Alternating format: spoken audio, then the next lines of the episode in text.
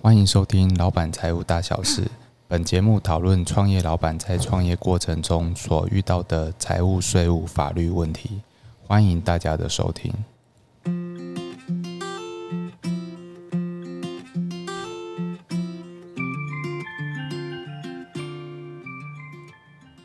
Hello，大家好，欢迎收听今天的节目。那上一集呢，我们讨论到说，呃，什么是境外公司？那什么是境外公司？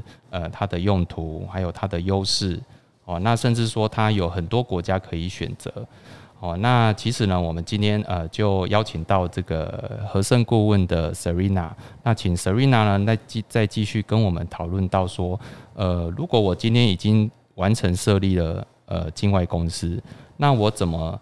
呃，透过境外公司的 OBU 账户哦，那来完成整个的这个整个整个架构。那诶，那 Serena 跟大家打个招呼。好啊，Hello Darren 啊，各位听众大家好，我是和盛顾问的 Serena。呃，那我想问一下 Serena，就是呃，什么是 OBU 账户呢？好。呃，其实我们要先从银行账户啊，它其实分为两种，一种是 DBU 账户，一种是 OBU 账户。那 DBU 账户呢，就是境内的业务分行。举例来说，只要是台湾人或是台湾的公司，你在台湾的银行开立的一个银行账户，就叫做 DBU 账户。那 OBU 呢，它就是国际金融业务分行，那就是外国人或者是外国公司。在我们台湾开立的账户叫做 OBU 账户，那这个账户其实我们会把它视为一个海外的账户，它是不会受到台湾银行法的管控，它适用的是一个特别法，叫做国际金融业务条例。那也就是说，我们的税务机关它其实是不能直接调阅这个 OBU 的账户的资料。那境外公司呢，它其实在台湾开立的银行账户啊，都是 OBU 账户，对。是，那我想问一个问题，就是那 OBU 账户跟呃一般 DBU 账户，就是境内的账户，呃，它的功能是完全一样吗？呃，DBU 的账户啊，其实大家都有在银行开过户嘛，就是我们有个人的一个台币的账户，或者是说外币的账户。那 OBU 比较特别的是说，它是不能像我们一般做结汇的动作，你不能直接用外币跟新台币这样直接做汇兑。那所以说，假如说今天我要把 OBU 账户的美金，我想要把它换成台币使用的时候，我就要先转账到我个人的外币账户，之后再汇兑成。新台币，我才能领出领出来。因为这 OBU 它还有另外一个特点，就是它不能直接领现金的，它只能透过转账做交易。对，是。那如果说呃，他会给个人是没问题的话，那跟公司对公司呢？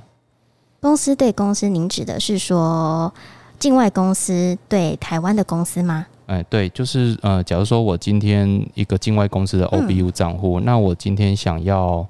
呃，汇款到国内的公司，对，呃，那我有没有什么样要特别注意的地方呢？一般如果公司对公司，我们就是做交易嘛，那比较常见的就是做贸易。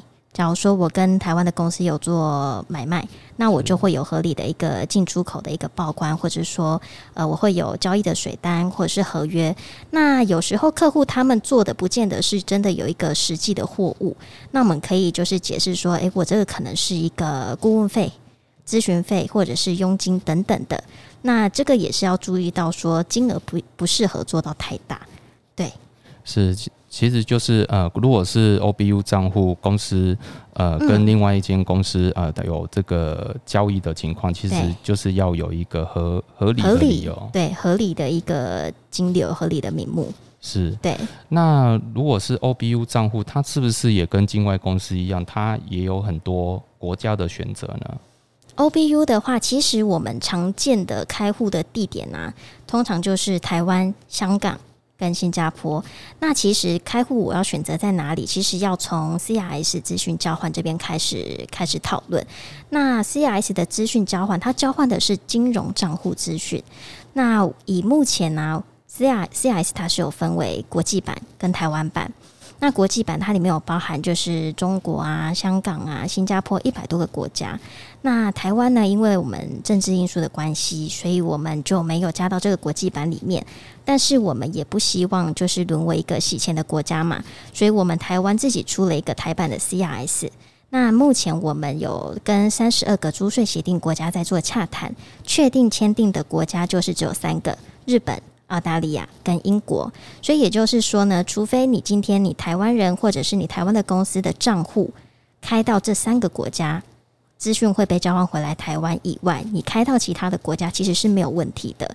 但是其实很多客户他们会有一个迷思哦，他们就会觉得说，那我 OBU 账户我开在台湾，那我这样就会被国税局查。啊。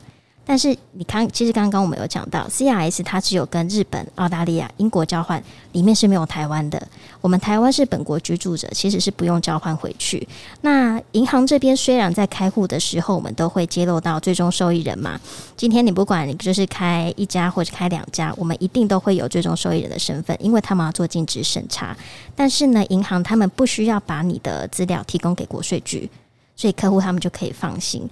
那另外一个选择的地点，除了台湾之外，客户他们最近很多都开到新加坡。那新加坡虽然跟台湾现在在谈 CIS。但也还没有签订，所以它也是一个选择。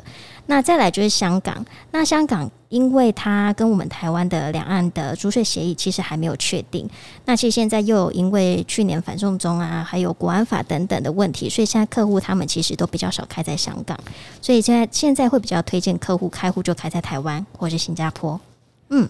是的，那最后一个问题啊，我想请教 Serena，就是呃，如果今天我们要在银行开户的时候，那呃，我们需要特别注意，呃，现在银行会要求什么样的特殊的一些证明吗？其实呃，如果你境外公司要在台湾的银行开户啊，你当然就是整个境外公司的文件一定要有嘛，包含就是说你的公司执照。董股名册或者是章程等等的这些一定要有，那还有你的董事的一些护照或身份证，他们当然也是需要。那另外还有一个比较特别，就是现在的银行他们都会要求要有一个公司现况证明 （COI），那它这个是。由萨摩亚，假如说我今天设立的公司在萨摩亚这个地区好了，它是由萨摩亚的注册代理人他去出具的。那这个 COI 上面，它其实它会写到就是董事的资料，还有股东的资料，同时它也会载明说这个公司是不是存续的。那银行他们是为了洗钱防治法的关系，所以他们都会要求一定要是当地的代理人出具的。对。是的，那以上 OBU 账户呢？我们今天谢谢 Serena 给我们这么多的知识分享，谢谢 Serena，好，谢谢。